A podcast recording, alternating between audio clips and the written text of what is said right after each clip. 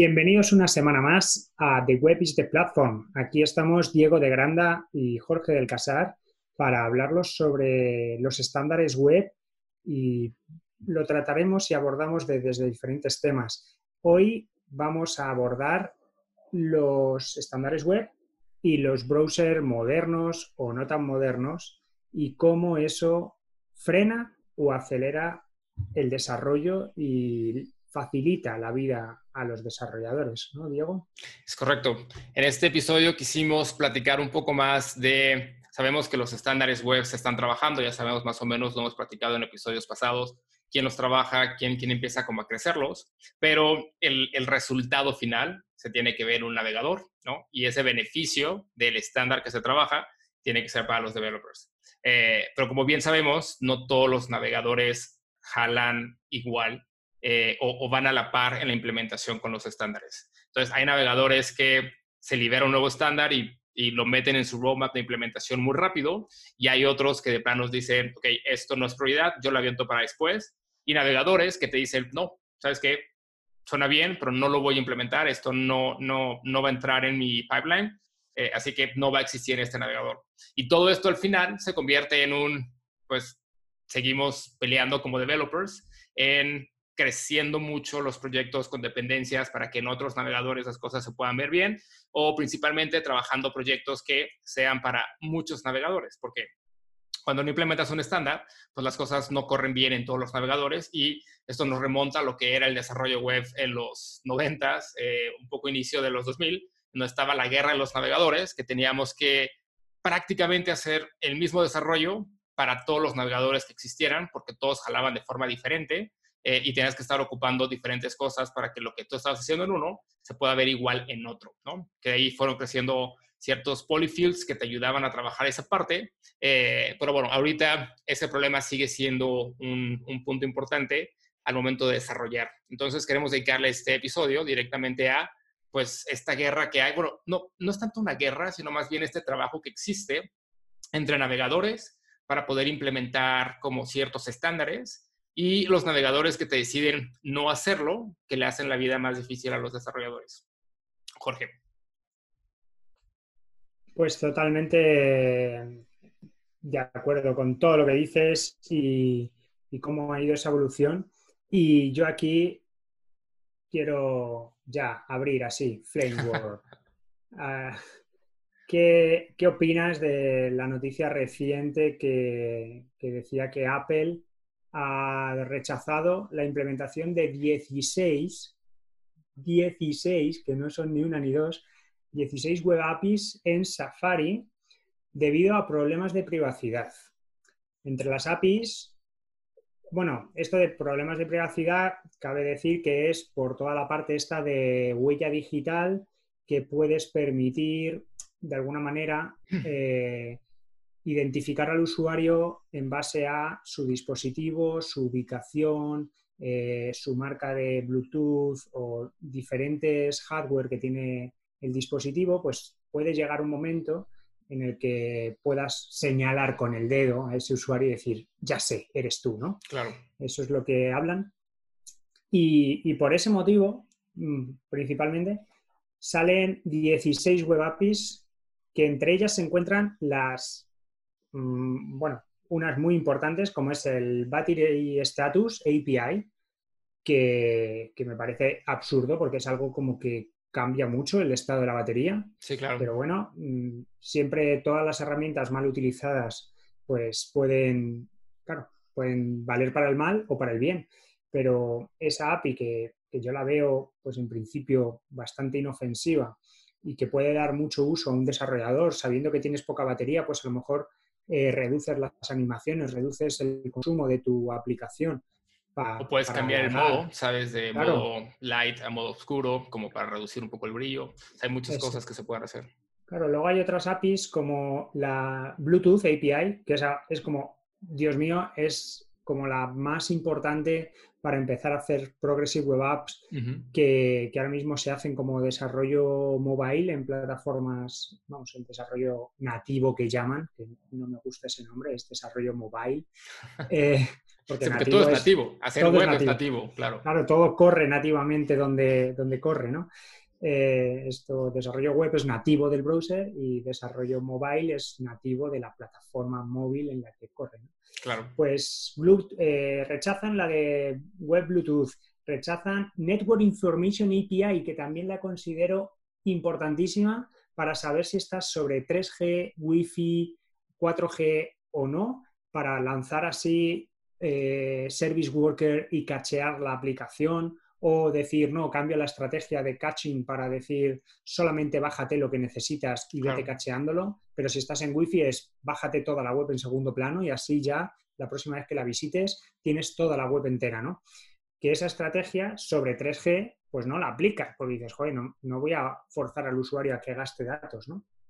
Luego hay otras como eh, Web USB, que ya hay también proyectos que yo lo he utilizado web eh, USB, que es súper interesante, para escribir en placas base. Eh, puedes escribir en un Arduino directamente desde el browser, lo conectas por USB y guardas datos directamente ahí. Eh, y cosas así. Luego también el Geolocation Sensor API, que justo esta semana me ha preguntado un compañero que nos escucha, que es Dani García, Dani Hugh en Twitter. Un saludo, Dani. Un saludo. Me ha preguntado sobre si sabía algo sobre geolocalización en segundo plano, pues para hacer temas de tracking, pues yo qué sé, como la típica aplicación que traquea la ruta de, de que corres o que montas en bici y, luego te guarda la ruta y no tienes la aplicación todo el rato activa, ¿no? Pues eso se podría hacer a través de Geolocation Sensor, que te permite ir guardando la, la ubicación cada X tiempo a través de un service worker y demás. Y resulta que, que esta sería la API que está todavía bastante verde, está, no la soporta nadie, ni, ni Chrome, ni vamos, el proyecto Chromium no lo soporta aún, pero ya Apple ha dicho que no, va a funcionar. Claro. Así que, y, hay otras tantas, ¿no? O sea, hay otras tantas interesantes que proponen. Todas estas APIs lo que hacen es van subiendo un poco más el nivel de desarrollar web. Antes la web era 100% estática, era aburrida, solo podías leer y ver fotitos y demás, y se ha convertido de web estáticas a aplicaciones web, ¿no? Que han incrementado mucho más su uso y toda la interacción. Y ahorita decidir sacar APIs que le dan ese superpoder a las aplicaciones web, como de ya no necesitaría instalar una aplicación como Android o iOS, porque la web per se ya me lo da, ¿no? O sea, no tengo que, que ocupar esa memoria de mi celular para descargar la aplicación y tener todas las actualizaciones.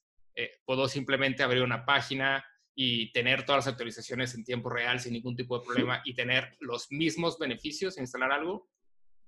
Navegadores como Safari en este momento te dicen, no lo vamos a lograr para web, nos quedamos con, con, con iOS en este momento. Creo que es lamentable eh, esta parte y lo hemos tocado. Eh, o sea, existe ahí esta frase que ni la dijimos tú ni yo y, y o sea, se ha dicho en Internet mucho tiempo. De hecho, Creo que esta frase la empecé a ver desde el 2016, por ahí por internet, pueden como buscarla en, en, Google, pero es Safari se está convirtiendo en el nuevo Internet Explorer, ¿no? Eh, al momento de rechazar estándares, al momento de estar frenando como la misma evolución de la web, eh, simplemente se está convirtiendo en el navegador que menos beneficio le está brindando a los desarrolladores y por lo mismo a todos los usuarios finales. ¿Qué opinas tú de esto, Jorge? Pues eh, que estoy muy enfadado, no lo puedo decir de otra manera, porque sí, esa frase, eh, yo recuerdo que justo Sergio Contreras estuvo en el capítulo anterior y, ya comentamos que hace cinco años empezamos nosotros con Web Components allá en el BVA, en 2015 o un poquillo antes, incluso 2014, y ahí en esas sesiones que nos quedábamos a, desarrollar, eh, ya estábamos con los web workers, eh, pues a lo mejor eso hace cuatro o cinco años, eh, digo service worker, perdón, no web workers, que no es lo mismo, eh, los service workers y no estaba soportado en Safari. Intentábamos buscar estrategias para optimizar el rendimiento de la web, la carga, eh, todo el tema de caché. Y, ahí ya empezábamos a ver de, me cago en la leche, es, Explorer, o sea, Safari es el nuevo Explorer, es que no soporta nada, no hace más que ponerme trabas, Además, toda la cúpula directiva de, los, de las empresas suele tener iPhone que, y es donde se ven los desarrollos y la experiencia de uso que se llevan es malísima y parece que es culpa de los desarrolladores cuando es la plataforma la que no soporta nada de eso y, al final a nada que tenga un 25% de los usuarios o menos que, tiene eh, iOS, por ejemplo en nuestro país creo que ronda, en, España ronda el 15%, a lo mejor ha subido ahora ya el 20%, pero dices, por un 20% de los usuarios el otro 80 está teniendo una experiencia buenísima incluso en celulares eh, Android viejos y, o de baja gama. Y sin embargo, claro, los directivos de las empresas tienen iPhone con el Safari, que además, pues si yo lo tengo con Chrome instalado, digo, es que aunque te instale Chrome en, iOS, tienes un Safari por debajo. Entonces, no hay manera de que yo te active la misma experiencia que, que están experimentando el otro 80% de la gente. Y, claro, después tienes que hacer que vaya bien en mi dispositivo. Digo, es que no puedo. es que no me deja hacer que lo haga, que, que, lo haga bien.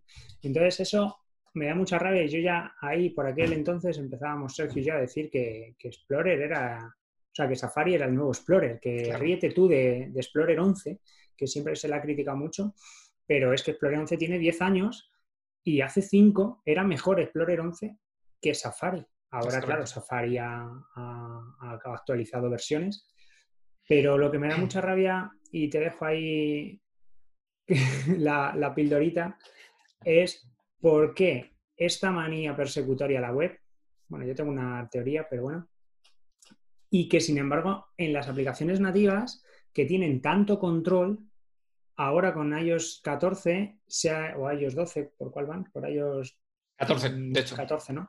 14 que se ha descubierto ahora con la notificación esta que TikTok graba, guarda lo que tienes en el portapapeles cada tres segundos y supuestamente ha pasado los filtros del store.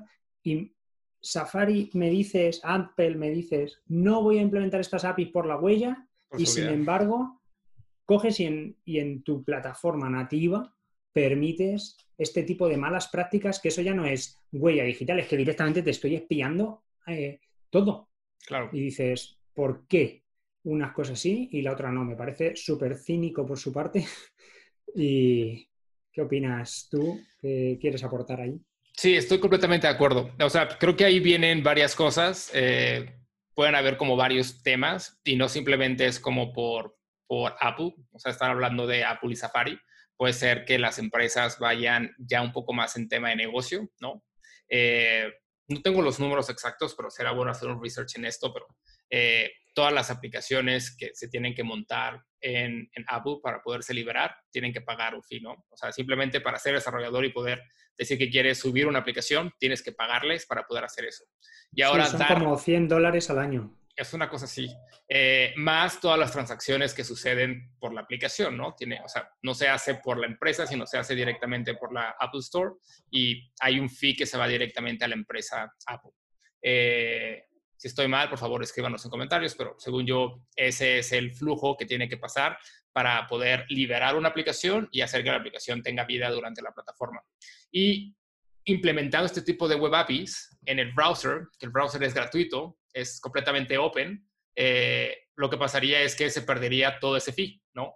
Yo podría sacar mi aplicación de la Store, ya no pagarle a Apple para, para, que mi, aplicación esté ahí, simplemente lo tengo en la web eh, y hacer que las transacciones pasen a través de, de mi plataforma web y no tendría que pagarle a Apple por las transacciones que sucedan. Entonces creo que Apple en este caso es un poco más como, dude, perdemos un mercado grandísimo si liberamos esto y hacemos que empresas vean un valor más grande a algo que es abierto y que nos dejen de pagar a nosotros. Entonces, para mí la decisión fue más negocio, más dinero y evidentemente frenar a que la evolución de la web pues siga creciendo. Que eso está, o sea, estúpidamente mal, ¿no? Esto no debería de, de, pasar porque debemos de pensar en el usuario final. Evidentemente hay un negocio y han crecido gracias a ese negocio y sería difícil hacer un cambio del mismo pero no pueden frenar la experiencia para los usuarios finales, eh, ni todo lo que la web tiene que dar como plataforma. Eh, por esa parte, tendría, yo creo que tendrían que buscar otra forma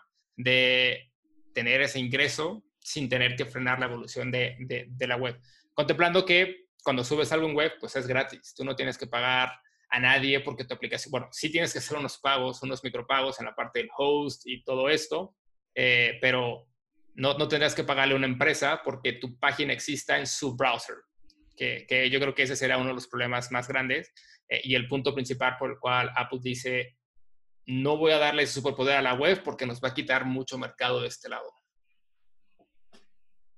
Sí, además, eso que comentas recientemente, eh, el, CEO de, de Hey, eh, esta plataforma vamos, de mensajería, vamos, de correo electrónico que, que, está popularizándose últimamente por, porque hace un mensaje muy claro que es si Google te ofrece Gmail gratis es porque tú eres eh, el producto, no, el, producto no es Gmail, ¿no? Claro. Entonces, ellos te dicen que pagues por ello y a cambio no te van a poner publicidad, no te van a espiar, no, van a guardar nada de tus datos, no van a usar nada de tus datos porque ya estás pagando por ese servicio y con eso ya les vale, no tienen que buscar dinero fuera, ¿no? Pues recientemente ha comentado que su desacuerdo con, el tema del 30% de, que se lleva Apple y al final ha decidido no implementar el, el in-app purchase en Apple por ese 30%. Al final, si tú te creas cuenta en, en Hey, claro, tienes que pagar ese 30, esos 10 eh, dólares al mes o, 60 al año, no, no recuerdo, a ver, son bueno, no sé cuánto es, pero es poquito. Son 99 dólares al año, ¿no? Ok.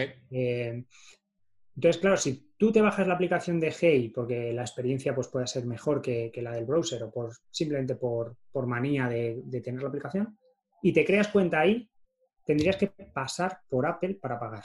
Es correcto. Cuando es un servicio más allá de la plataforma Apple. Es, entonces, ¿qué tienes que hacer? ¿O qué han decidido ellos? Decir, vale, pues te creas cuenta, vete a la web, créate la cuenta en la web, que eso es free, eh, no tengo que perder un 30% porque si no, tendría que repercutir ese 30% al usuario. Es decir, si el usuario que se da de alta por la web son 99 dólares, el que se dé de alta por la aplicación Apple tendría que ser también 99 dólares, pero está perdiendo 30 dólares claro, solamente por ese hecho. Es, si yo ya tengo mi plataforma de pago en la web, yo ya tengo todo hecho en la web, ¿por qué tengo que pasar por ahí? ¿no?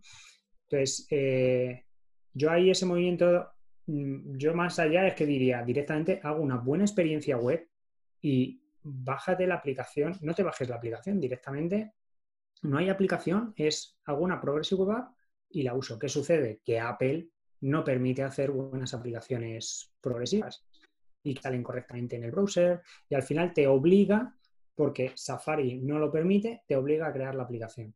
Y al obligarte a crear la aplicación, todo lo que son pagos, todo lo que son transacciones, tienes que pasar por su payment y pone la mano de un 30%. Entonces, te está poniendo piedras para que no puedas hacer web y te obliga a hacer apps y pases por caja. Entonces, eso yo creo que tendríamos, levanto aquí el puño y, busco la unión de todos los desarrolladores en contra de, de Safari, decir, vamos a apostar por la web y directamente si Safari no, no lo permite, sigue adelante e igual que tienes que hacer un desarrollo para Android y otro para iOS, pues no, haz un desarrollo para web y otro para iOS si quieres, pero eh, fomenta eh, la web porque te va a valer tanto para Android como para un browser, porque a mí me da mucha rabia tener que pagar una aplicación que luego me cambio de dispositivo o me cambio de plataforma y, tengo que volverla a pagar. Yo, yo quiero que yo ya he pagado por una aplicación, eh, no quiero depender de qué plataforma estoy para tener que volver a pagar o, no. Claro. Entonces... Se vuelve un problema muy grande. Y, particularmente sí, el tema de seguridad, o sea, el tema principal que ponen ellos del por qué no van a implementar estas 16 web APIs eh, en Safari, que ponen como es fuertemente en seguridad, pues sabemos que hay otras aplicaciones como de iOS y demás que han tenido mucho problema de seguridad, ¿no? Han tenido muchas vulnerabilidades. Eh, comentas el tema de TikTok. Eh, ha, habido, o sea, muchas otras aplicaciones que posiblemente tú y yo tuvimos o tenemos, o la gente que nos WhatsApp en su momento también. exactamente. O sea, hay muchas aplicaciones muy populares que han tenido problemas de seguridad brutales y están ahí y te permiten descargarlas y no hay problema. ¿Por qué? Porque por detrás las empresas le pagan a Apple. Es como, ok, aquí está mi fee, aquí está la implicación. Evidentemente sí hay un filtro y cuando la aplicación es descaradamente insegura, es como, dude, esto no va a pasar. Eh, pero cuando son ese tipo de cosas como un poco más shiny, tricky y tú pagas, tu aplicación está en la store sin ningún tipo de problema y los usuarios somos los que terminamos pagando esto. Pero cuando hablamos de web, en donde evidentemente pues todo es abierto, es gratuito, eh, como tú comentabas en un inicio, ¿no? Puede haber diferentes aplicaciones o apps en este caso. Eh, el uso que tú le des a la aplicación puede hacer que la app sea para bien o para mal, ¿no? En el producto final que se convierte en tu web app. Eh, pero cuando hablamos de liberar ese superpoder para las web apps en algo que es abierto, gratuito y del cual yo no puedo monetizar, se convierte en un pedo para la empresa y es un no lo vamos a implementar porque perdemos un mercado enorme. Preferimos que la gente o las empresas nos sigan pagando y vamos a frenar esta parte. Ahí sí me gustaría ver qué se puede hacer, o sea, como developers, qué es lo que podemos hacer, qué es lo que se puede empezar, qué tipo de movimiento, como para que una empresa tan grande como Apple diga, tengo que pensar también en los developers, ¿no? Porque tienen sus eventos en el cual gran parte de la comunicación es un pensamos en ustedes, pero siempre va dirigido a iOS. Para nada va dirigido a los developers que hacen web.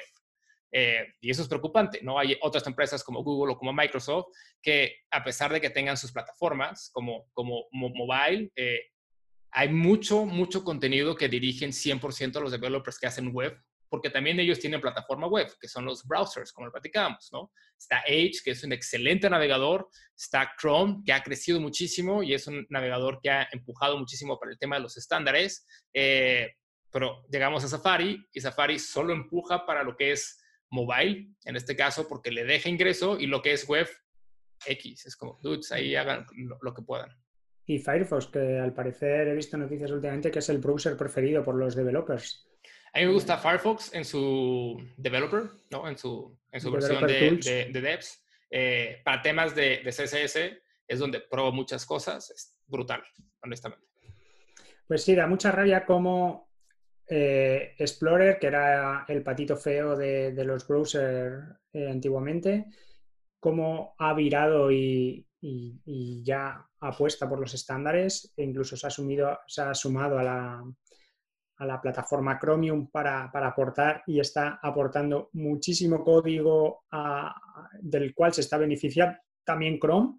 Entonces es como están dos grandes como Microsoft y Google desarrollando para un mismo core que me parece espectacular. Uy, se me ha activado el... El micrófono está desactivado. He dicho Google y se me ha activado el Google Home. Eso pasa. Eh, así que lo he silenciado para que no me escuche.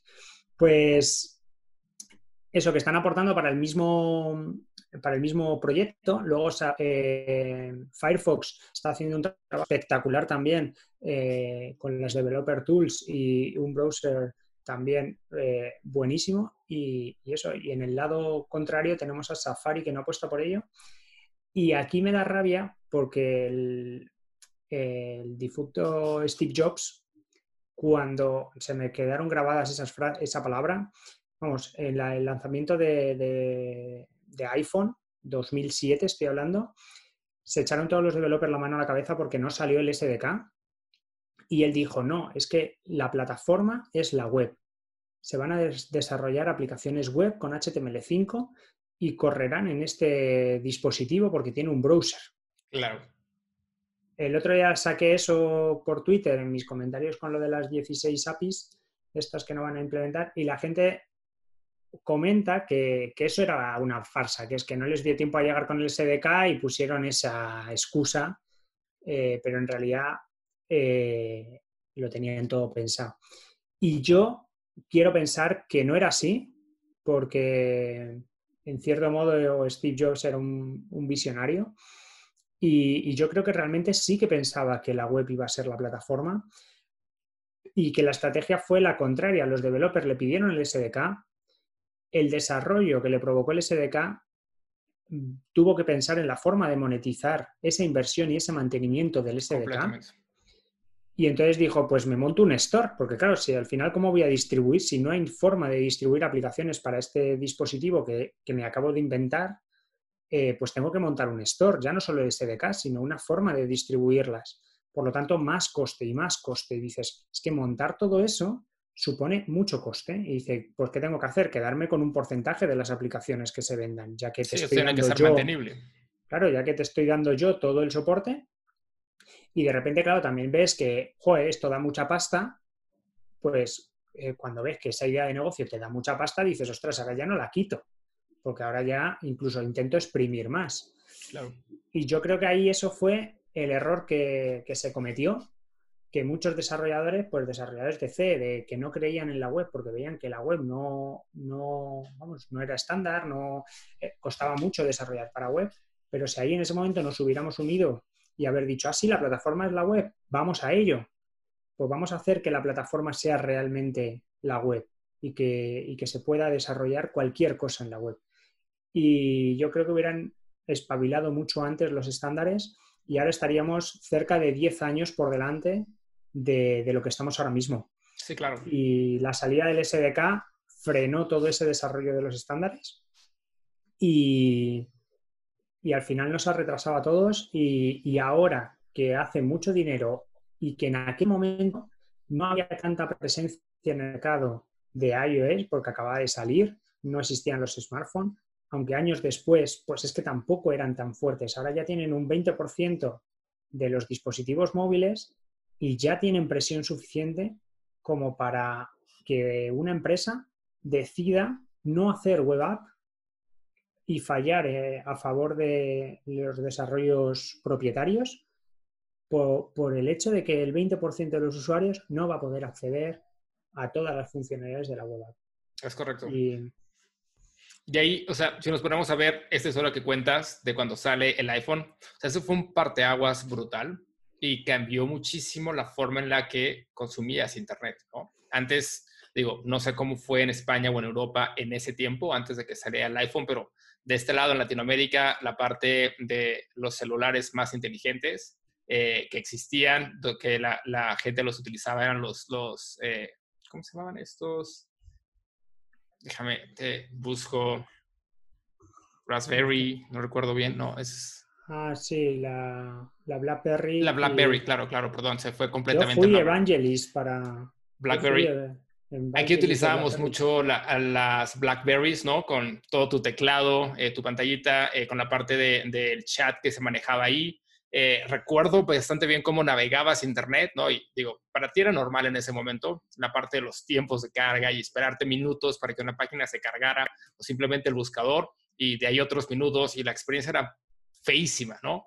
Eh, cuando sale el, el, iPhone en ese momento y te dicen que gran parte de la experiencia va en el navegador y de utilizar Internet en tu celular en una pantalla 100% táctil sin botones, fue un block mind enorme para mucha gente. Eh, y yo sí recuerdo que fue, güey, hemos estado haciendo las cosas mal durante mucho tiempo, ¿no? Eh, y de ahí en adelante se empezó a apostar muchísimo en esa parte de experiencia. Yo sí creo que eh, gran parte de lo que querían hacer era web como la plataforma. Era utilizar un navegador como la plataforma y tienes la entrada a todo el conocimiento, a todo lo que necesites en Internet a través de tu dispositivo móvil. No necesitas una aplicación, porque en ese momento, ¿qué es lo que tenías? Tenías las Blackberries, pero tenías otro tipo de celulares, ¿no? Eh, y si tú querías comunicarte con el sistema de chat que tenía la BlackBerry, con un sistema de chat que tenía otro tipo de celular de otra marca, era imposible, no puedas hacerlo. Si no tenías BlackBerry, no podías entrar al mundo de los que se comunicaban por chat de BlackBerry o viceversa. Entonces fue como, dude, ¿cómo, ¿cómo podemos hacer que toda la gente pueda comunicarse per se sin que exista esta distinción entre el mercado? La web se convirtió en esa propuesta, pero luego pues las cosas cambiaron bastante y tenemos lo que tenemos ahorita. ¿no? Como estas apuestas en, pues seguimos por marcas, seguimos ahora por, eh, por plataformas mobile, y eh, si hacemos un mismo como proyecto web para la empresa donde todo el mundo puede entrar a él, te vas a ver limitado en las capacidades que vas a obtener con, por el navegador que estés utilizando, por, por tu, tu celular y sería mejor descargar la aplicación para esa marca y tener toda la experiencia completa con una aplicación nativa, ¿no? Que eso también pues rompe muchísimo la experiencia para los usuarios finales. Totalmente. Yo también, ahora que mencionas esto, hace 10 años eh, que empezó todo el boom de, HTML5, que hoy traigo camiseta eh, acorde al tema. Pues a mí me decían que, es que la web no estaba todavía suficientemente madura para, hacer lo mismo que se hacía en aplicaciones eh, móviles. Eh, y, ahí fue esos comentarios que hizo Mark Zuckerberg cuando intentó pasar la aplicación Facebook a, web y fue un fracaso total y, dijo eso, que, que, no era posible. Claro, por aquel entonces estamos hablando de una aplicación que vete tú a saber cómo estaría de optimizada para convertirse en web, porque es muy fácil eh, tener una aplicación de unos cuantos eh, megas instalada localmente y que funcione para hecho con el SDK, con acceso mucho más a bajo nivel y todo eso, que de repente migres a un browser que tú normalmente lo usas en un navegador de escritorio, que tiene muchísimo más procesador, muchísimo más todo, y coges ese código y lo pasas a un móvil. Y dices, valenta, no, claro, es que no puedes de primeras hacer la misma experiencia que tienes en, escritorio, pasarla a móvil. Digo, y aparte, eh, claro, lo estás probando en dispositivos que precisamente no están eh, siguiendo tanto el estándar, lo, como era Safari por aquel entonces, que dices, es que no es un browser que esté digamos, en la cresta de la del desarrollo web, ¿no? Pero si, si, haces una versión un poco más ligera, más adaptada a móvil, porque realmente hay muchas cosas de, la aplicación Facebook que haces en el escritorio que no tienen sentido hacerlas en móvil. Entonces, eh, yo creo que había que haber hecho, antes de lanzar ese, ese mensaje de la web no está lista para recibir aplicaciones, es un mira en qué entorno lo has probado, en qué navegador, eh, qué código has corrido y digo, porque es que hay otras muchas web, que no es el caso de Facebook, pero otras muchas, mucho más ligeras, mucho más pequeñas, que estaban perfectamente preparadas para correr en un browser y, y hubiera sido así. Y mira cómo ahora, a día de hoy, porque los, los teléfonos son mejores, tienen mejores procesadores, los browsers también son mejores, y a día de hoy corre eh, Facebook perfectamente en, navegadores de móviles. Pero es, más de lo mismo, es como todo, durante los últimos 10 años ha habido mucho mensaje negativo a, la web en favor de las aplicaciones de escritorio. y, yo creo que todavía la gente no sé, o no lo ve o no quiere verlo, porque eh, un browser está en todos los dispositivos. O sea, está en la televisión, está en las consolas, está en la nevera, ya, está en, cualquier sitio. Puedes tener un browser. Claro, está, es súper ligero y, podrías hacer una aplicación con una, aplicación progresive, con su eh, grid, con todo lo último de CSS, que media queries para adaptar a modo oscuro, modo claro, es que tienes 20.000 eh, APIs que, te van a permitir hacer una aplicación en cualquier dispositivo. Y pensar eso, que tienes que desarrollar para Xbox eh, en su lenguaje, para PlayStation en su lenguaje, para la televisión de Samsung en el suyo, para la televisión de LG en el suyo. Dices, si empiezas a enumerar la cantidad de hardware que tendrías que desarrollar, eh, tienes que tener un equipo de desarrolladores infinito. Sí, claro, y eso no es costeable y tampoco es escalable porque se van haciendo, o sea, como sabemos, la tecnología va evolucionando y evidentemente no todo evoluciona al mismo tiempo, van sacando como ciertas versiones por su cuenta en sus tiempos eh, y eso hace que los equipos tengan que mantenerse, o sea, no es nada rentable ni escalable trabajar desarrollos multiplataforma con, con equipos distintos, ¿no? Es mejor tener un equipo bastante bueno que genera una aplicación responsiva, 100% progresiva para, para, el navegador, que se adapte a cualquier tipo de width, ¿no?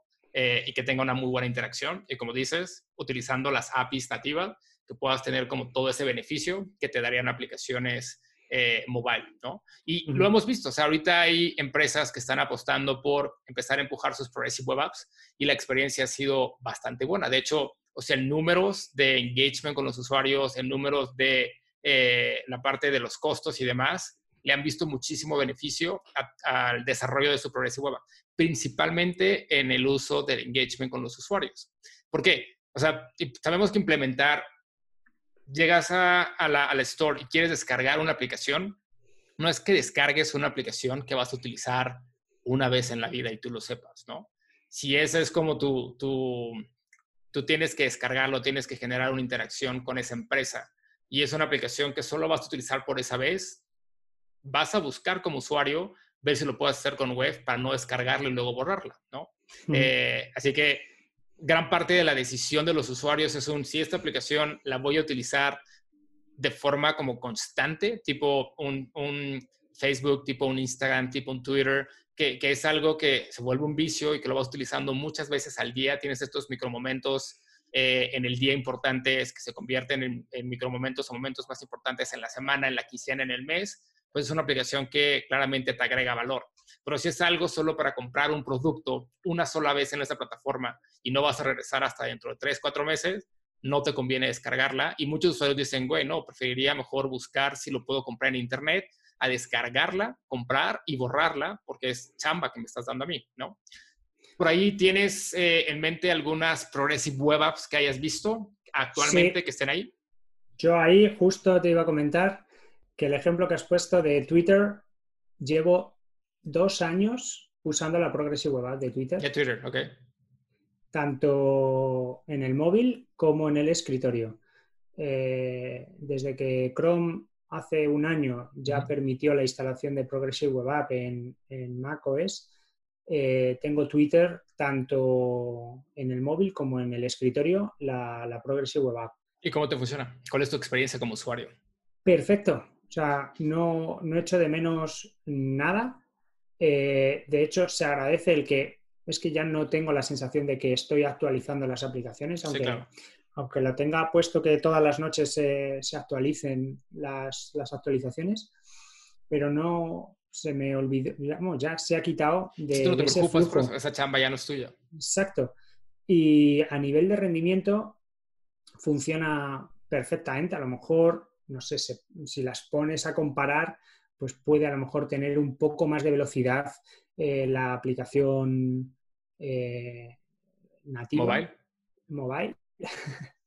que, pero a cambio son apenas unos K lo que versus unos cuantos megas eh, lo que ocupa. Y a nivel de experiencia puedo tuitear, puedo subir fotos, puedo recibo notificaciones push de las menciones que haces, eh, puedo hacer cualquier cosa y, me llega como, una notificación más con el pajarito y cuando la abro, pues se me abre la aplicación local, ni, se me abre el browser, es directamente, el browser está por debajo, ¿no? Pero se me abre en full screen y, no echo de menos nada. Y en el browser tengo aquí también mi pajarito y tengo el pajarito como una aplicación más y, lo tengo como una ventana adicional que, no lo veo a través del browser y no necesito instalarme una aplicación tampoco en, Mac. Es siempre la misma web app y que además recordando la contraseña y, todo eso, el usuario en, en Chrome, eh, ya tengo toda la autenticación en todos los, todos los dispositivos. Claro, sin ningún problema. Mantengo las sesiones, es, todo además la misma sesión de, browser, entonces lo veo una ventaja. Intenté hacer lo mismo con Facebook y con Instagram y, no lo he conseguido. Instagram sí que es cierto que no funcionaba exactamente igual, eh, pero bueno, seguiré intentándolo. Y Facebook ni de lejos es, una experiencia malísima, la experiencia web mobile de Facebook. Entonces ahí recupero la conversación de antes y digo, ni hace 10 años ni ahora eh, habéis sido capaces de hacer una aplicación web bien, decente, como puede ser el caso de Twitter, que sí que está muy conseguida. Y Facebook no lo ha conseguido, entonces esas palabras que se dijeron hace 10 años de la web no está preparada, a lo mejor es que no erais vosotros los que no estabais preparados. Sí, yo, claramente no le voy a que la web no estaba, más bien es como empresa, eh, hay, una estrategia de implementación, ¿no? Y podemos ver en las Progressive Web Apps que existen ahorita, cuando la estrategia es buena, la implementación es buena y la experiencia con los usuarios es bastante buena o superior incluso a una aplicación mobile, eh, o simplemente no supiste hacerlo y pues bueno, lo mejor que puede hacer es un, claro que no, no somos nosotros, la web no está lista, así que nos vamos a esperar 10 años más y mientras te sigo dando una de las aplicaciones mobile más pesadas, ¿no? Con más vulnerabilidades en la parte de seguridad que podemos tener, porque pues, son tus datos. Eh, y, y que más te espía. Es lo que hay, consúmelo.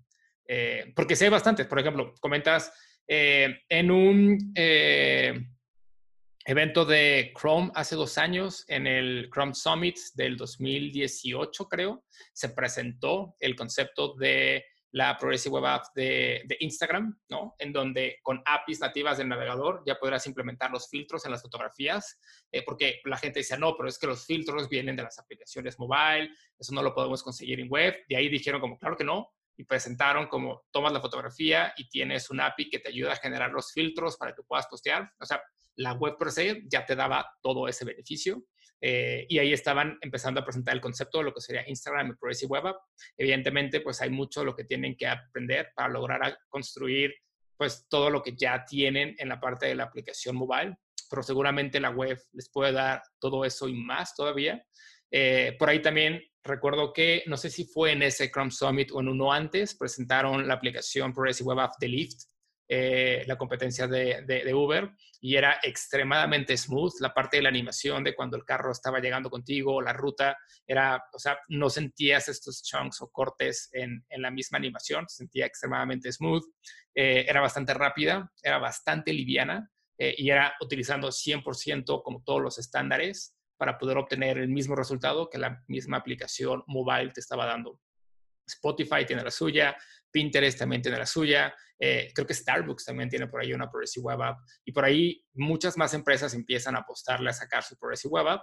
Eh, tienen su aplicación eh, mobile en las stores, pero ya empiezan a darle a los usuarios a través de la web este beneficio y se empieza a ver un engagement mucho mayor porque los usuarios antes de instalar una aplicación buscan tener la interacción en la web, ¿no? Ya si no lo tienes, pues es, ok, me obligas a, allá voy pero si lo tengo en la web es una súper experiencia para todos ellos. Efectivamente, es mucho más fácil escanear un QR que te lleve a, la web en concreto y si tú ahí ya puedes pedir tu café en Starbucks o puedes hacer cualquier cosa en la aplicación, ¿para qué me la voy a bajar? Si además fomentas el instálatela como, como aplicación de, en la home screen, entonces dices, ya está, me, la bajo, ¿no? Yo creo que ahí también los usuarios tienen que cambiar un poco la, mentalidad de, no ir al store a buscar, sino buscar en Google la aplicación y, directamente bajártela. Eh, vamos, bajártela, eh, cargarla y, ejecutarlo. Hablando de esto de, browser versus aplicaciones mobile y stores y tal, ¿Cómo ve el, movimiento que, está haciendo Android de las Trust TWPs, las eh, Trusted Web Apps, o TWAs, ¿no? Trusted Web Apps, que consisten en empaquetar una, web en un marco nativo simplemente para que esté disponible en, en, el store. Y es simplemente como que te la encapsula y realmente te mete un WebView que te lo, que te lo bajo o ni WebView directamente eso ya, entonces es como súper ligera. Eh, ¿Cómo ves ese movimiento? ¿Estás a favor, en contra? ¿Prefieres que se fomente la web como tal sin, sin adornos? Desde mi punto de vista, sí sería, o sea, desde mi punto de vista creo que es, en este caso, intentar, o sea, creo que vienen como buenas vistas, ¿no? Desde un punto es un, desde Android sabemos que hay aplicaciones pesadas, que hay un beneficio en tener tipo Progressive Web Apps, pero la gente no está generando esta opción. Puede ser la gente o las empresas no están generando esta opción. Eh, ¿Qué es lo que puedo hacer yo para apoyar? Pues bueno, les puedo dar parte de mi plataforma para que se quede el desarrollo completo ¿no? de lo que están haciendo en web y ocupen este feature de Android para que las empresas ya digan, tengo mi aplicación Android. Pero yo sí diría que deberían de empujar más el tienen que hacerlo web, ¿no? Al fin y al cabo me estás dando una aplicación web. Entonces, ¿para qué le ponemos esta capa de Android? ¿Para qué le ponemos esta capa de una aplicación mobile? Mejor empujemos a utilizar web.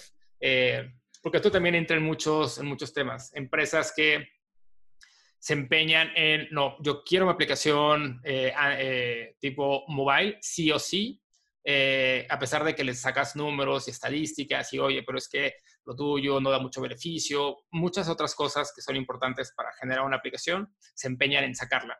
creo que esto da ese beneficio de, bueno, genera tu proyecto y al final lo puedes liberar como Android y ya la tienes. pero yo sí diría que sería bueno empujar más bien a, existen las Progressive Web Apps, es una solución ya bastante bien aceptada, es una solución que ya hay muchas en el mercado, muchas progressive web apps en el mercado que están funcionando, que están incrementando como los números positivos de forma positiva para las empresas con interacción con los usuarios. Desde mi punto de vista sería un empujemos a que hagan un awareness de que eso existe, de que eso funciona y de que la web está lista, ¿no? En vez de engañarme con, pues es un Android que realmente no es un Android, sino se convierte en una aplicación web normal. Dude, me estás dando de todas formas como mi propia medicina, ¿sabes? Como, just don't do it. Yo ahí rompo una lanza en favor de, Microsoft porque ya anunció también que, listaba las Progressive Web Apps en la Microsoft Store.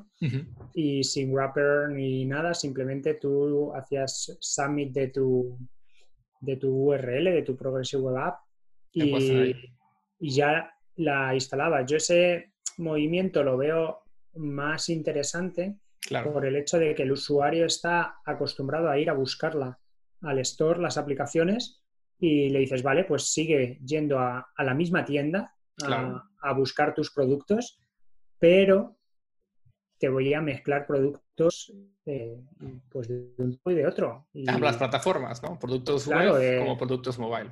Exacto, y es bájatelo a lo mejor si incluso existen las dos versiones, pues te pongo las dos versiones y te digo, oye, mira, la versión mobile son 50 megas y la versión web son 14K. Eh, ¿Qué prefieres? claro, es como, ya, ya, si tienes el espacio en el celular y no te importa, vete por esta, si no, y lo que te importa es el espacio, aquí tienes una versión que te va a dar lo mismo, mucho más liviana. Eh, esa, esa, esa estrategia se me hace también o sea, creo yo que es la estrategia que se deberá de seguir por el tema que tú comentas, ¿no? Los usuarios están acostumbrados a, tienen un cierto comportamiento que tendría, se tendría que hacer como una evangelización diferente, como para, oye, ya no busques aquí, ahora vete a Internet, ya por Internet, ya por Internet. Eh, más bien es un, oye, deja que ellos hagan el flujo que hacen para buscar soluciones, pero tú encárgate de darles como todas las opciones que tienen, esta gama de opciones que tienen, no solo las que te pagan, ¿sabes? Claro. Yo creo que ahí ese movimiento de Android ha sido como un paso intermedio, eh, porque realmente podían haber desarrollado ellos todo lo necesario para decir, oye, sube aquí la URL y yo me encargo de, eh, si tengo que hacer un wrapper, lo hago, eh, pero es como, no necesito que sea una APK. Es, si te metes aquí en esta web, como ha hecho Microsoft, que tienes un Progressive Web App Builder, que, construyes tu aplicación y la envías, ¿no? Entonces esto es lo mismo, además con, Android, vamos, en Android tienes Lightroom que está desarrollado por el mismo tipo de, Google, en el que dices las Trusted Web App estas tienen que superar un 90 de puntuación en, el Lighthouse, o sea, en el Lighthouse, perdón, y si no, no son admitidas. Entonces es ¿por qué no me haces una web en la que yo te ponga una URL? Eh, de alguna manera me haces poner unas cabeceras, me haces poner unas etiquetas como, sucedía con las eh, Webmaster Tools y demás para certificar que tú eres el propietario de, ese dominio, ¿no? Eh, con un CNAME o cualquier cosa de CDNs, digo, de, de, ah, de domains y de estas cosas del Internet. y, ya está. Y tú búscate la vida para meterla en el Android, que si la quieres meter en un wrapper, métela, que si quieres poner directamente el icono instalable en la home screen, pues ponlo, porque realmente es curioso que una aplicación, una puede estar wrapeada y está en el store y la otra simplemente aparece el icono, son exactamente iguales, pero una pesa un poquito más porque está wrapeada y la otra no necesita ser wrapeada, ¿no? Exacto. Y no sé, esas cosas yo creo que, que favorecerían mucho y lo que comentábamos antes de qué podíamos hacer los desarrolladores, yo creo que lo podemos dejar bien ahí, como que nos den ideas, a ver si, podemos empezar a hacer algún movimiento o, que nos recomendemos eh, cosas que hayas hecho para convencer a, tu jefe de, hacer web en lugar de, nativa, eh, de móviles, eh, y todas esas soluciones para, no sé, para poner en común e intentar sacar un estándar de desarrollo sobre el estándar para hacer webs estándares. Y, entonces todas las ideas, comentarla y compartir vuestra experiencia y vuestros ejemplos de cuando has tenido que desarrollar una aplicación mobile o no has podido desarrollar web porque te faltaba una API, porque eh, tenías algún impedimento, que, nos lo compartan y podríamos hacer ahí un, no sé, un listado de algo. Sí, claro, algo. O sea, un, índice de los proyectos que están funcionando. Así sería interesante que si ya estás trabajando o tienes un proyecto que sea eh, utilizando todo para tener una Progressive Web App o buenos estándares y has tenido buen resultado, compártenlos. O sea, lo que, claro, tanto casos de éxitos como fracasos. Exacto. ¿no? y del fracaso, ¿qué, fue lo que aprendiste para ver qué podemos hacer diferente? Eh, pero creo que lo que falta es un poco más visibilidad de que, o sea, la web está más que lista para esto. Como lo hemos platicado en, algunos capítulos pasados, eh, los estándares web ya llegaron el momento en el que rebasaron por mucho el tema de todos los frameworks y librerías que puedes tener allá afuera para hacer web. Eh, y evidentemente, también ya llegamos a un punto en donde gran parte de las propuestas de los estándares ya nos dan, o sea, si se implementan, ya nos dan todos los superpoderes que tienen unas aplicaciones mobile normales y tú no tendrás que preocuparte, pero es que en una plataforma tengo esto y en lo otro no, sino más bien es un, tengo de forma transversal las, los mismos beneficios, es un que me conviene más para el usuario final, que al fin y al cabo seguimos siendo nosotros. Nosotros somos los developers y también somos los usuarios de otras aplicaciones. Como developers creo que tenemos más esta responsabilidad de qué tipo de aplicaciones me gustaría yo utilizar, ¿ok? me gustaría instalar aplicaciones todo el tiempo y depender de eso con memoria y demás, o me gustaría tener esta plataforma universal que es abierta, que me da acceso a todo con todos los beneficios que existen. Eh, es una responsabilidad que tenemos nosotros y tenemos que ver también de eso para nuestros usuarios finales al momento de hacer aplicaciones. Yo ahí, por ejemplo, sí que apostaría por una práctica, siempre y cuando te dejen y puedas, que es eh, como estamos haciendo feature eh, detección de, capacidades y no voy mirando si eres Explorer o eres Safari o eres eh, lo que sea, sino ¿eres capaz de hacer esto? Sí.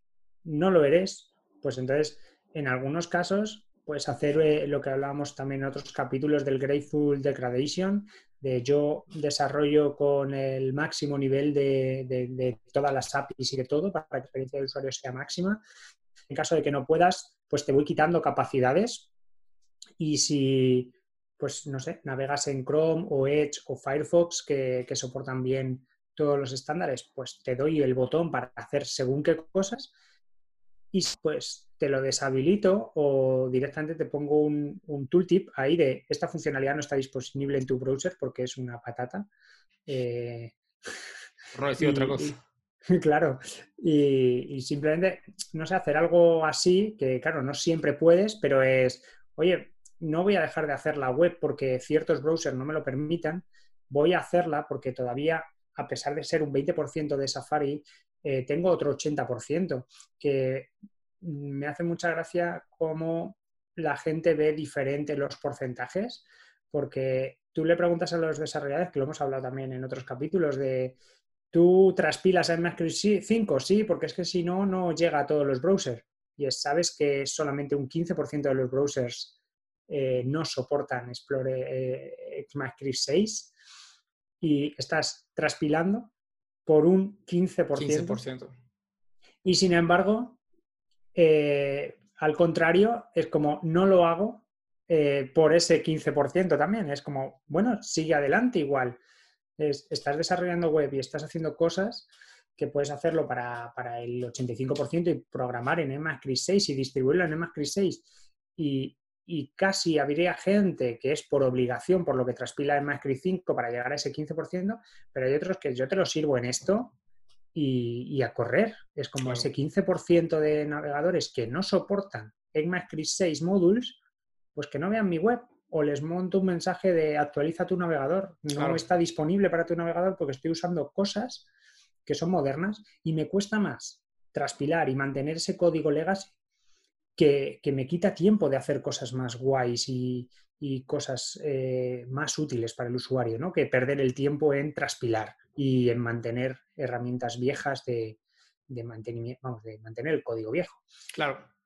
Pues yo apostaría por algo similar. Es, bueno, pues te doy una web con menos funcionalidad para tu browser y para los que lo soportan, pues te meto web workers, te meto service worker, te meto geolocalización. ¿Que no me dejas geolocation API? Pues te digo, mete tu dirección. Pero geolocalízame, no está disponible en tu browser. La metes a mano. O sea, y funciona como el blamer, ¿no? Que creo que, o sea, creo que son las cosas que más mueven cuando tú haces evidente que lo que estás ocupando simplemente no funciona.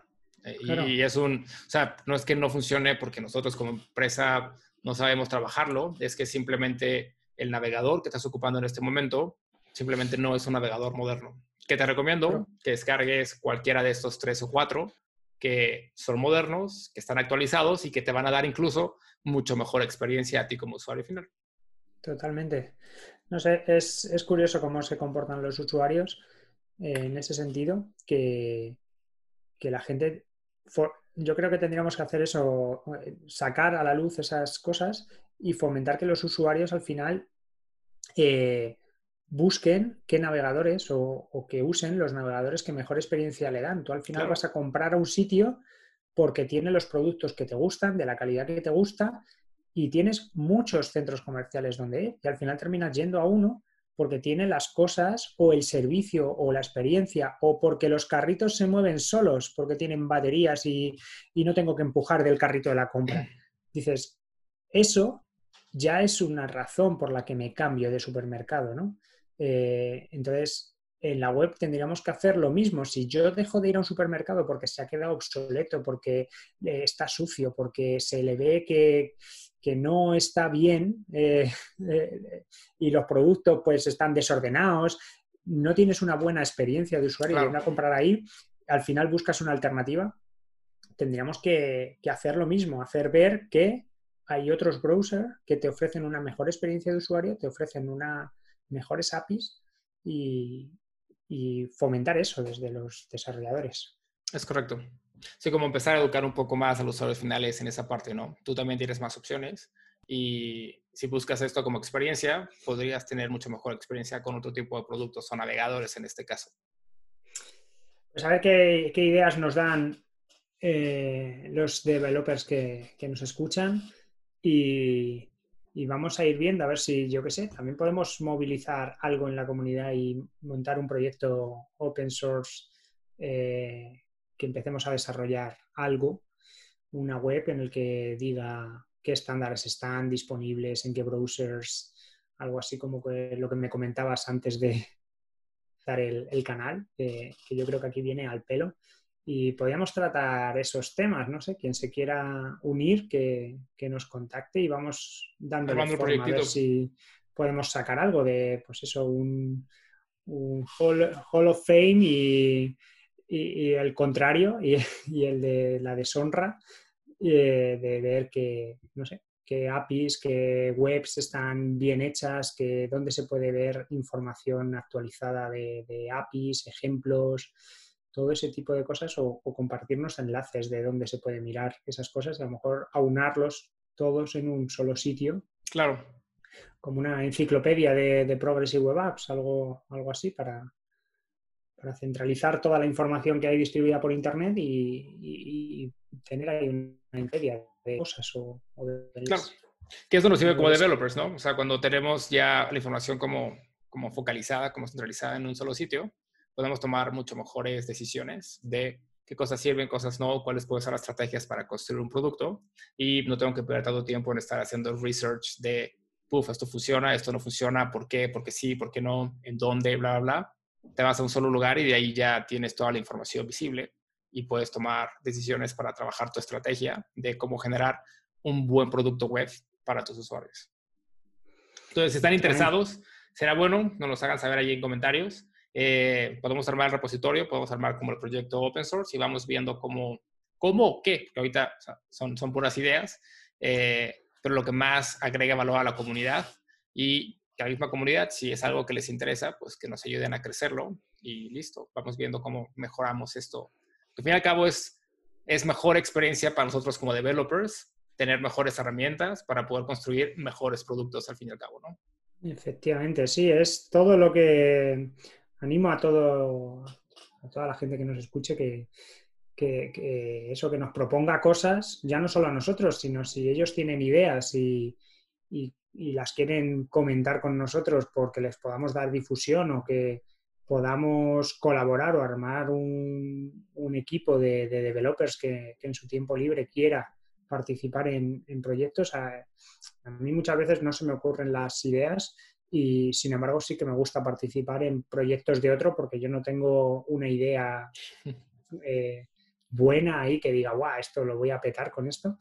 Y sin embargo, Diego, tú tienes una idea buenísima, pues, pues yo encantado de colaborar y, y ayudarte en llevarla a cabo, ¿no? Ya que eh, se te ha ocurrido a ti, pues yo te apoyo porque tengo las mismas convicciones que tú o, o, lo que sea. Así que si alguien quiere compartirnos una idea, también le podemos invitar a un podcast a que la cuente, que lo, lo hablemos y, y, veamos cómo podemos desarrollarla. Y, y, nada, a ver si conseguimos defender los estándares y darles más visibilidad, eh, hacer que los browsers eh, apuesten por el estándar porque es algo que no hemos dicho, que Safari decide no implementar las APIs, pero sin embargo está en la W3C y puede opinar y, y tiene voz ahí. Entonces, ¿por qué eh, tú ves cosas que el resto no? ¿No lo has compartido con, con el resto de vendors? Eh, ¿Qué ha pasado ahí? ¿no? Es, el resto no ve tanto, tan inseguro y tú es que eres muy mal pensado y, y ves que todo es malo o simplemente es una excusa porque realmente sí son seguras las APIs, porque piden permiso al usuario y todo, y, y entonces, ¿dónde está la inseguridad? ¿no? Es, yo creo que también va por ahí. Pues no sé si, si, queréis comentar cualquier cosilla, yo creo que ya estamos llegando a la hora, no sé. Si, Así es. ya llegamos al tiempo. Eh, creo que con eso ya cerramos la parte de este podcast, de este episodio número 4.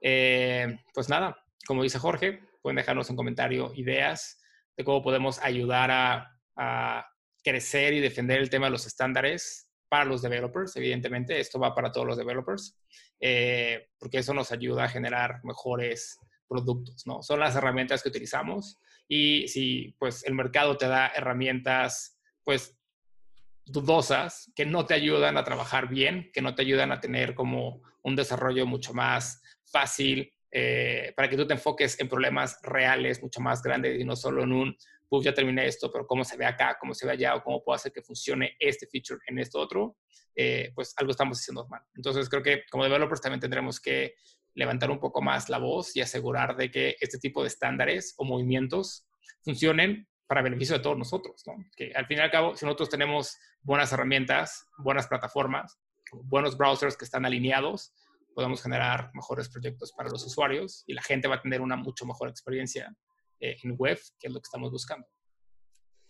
Efectivamente, Diego, pues un saludo a todos los que estáis ahí al otro lado y esperamos vuestros comentarios y vuestras ideas para que lo que ha comentado Diego sea una realidad dentro de poco, más pronto que tarde. Y, nada, hasta el próximo capítulo. Nos vemos en el siguiente.